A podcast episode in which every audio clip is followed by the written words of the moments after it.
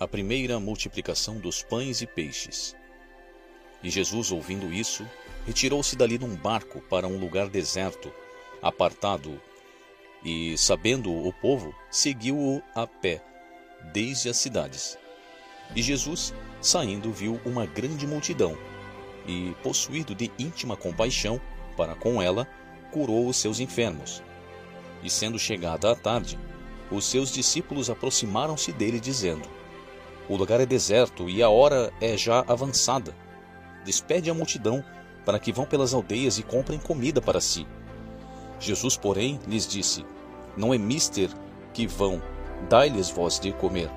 Então eles lhe disseram: Não temos aqui senão cinco pães e dois peixes.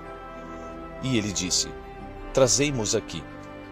Tendo mandado que a multidão se assentasse sobre a erva, tomou os cinco pães e os dois peixes, e erguendo os olhos ao céu, os abençoou, e partindo os pães, deu-os aos discípulos, e os discípulos à multidão.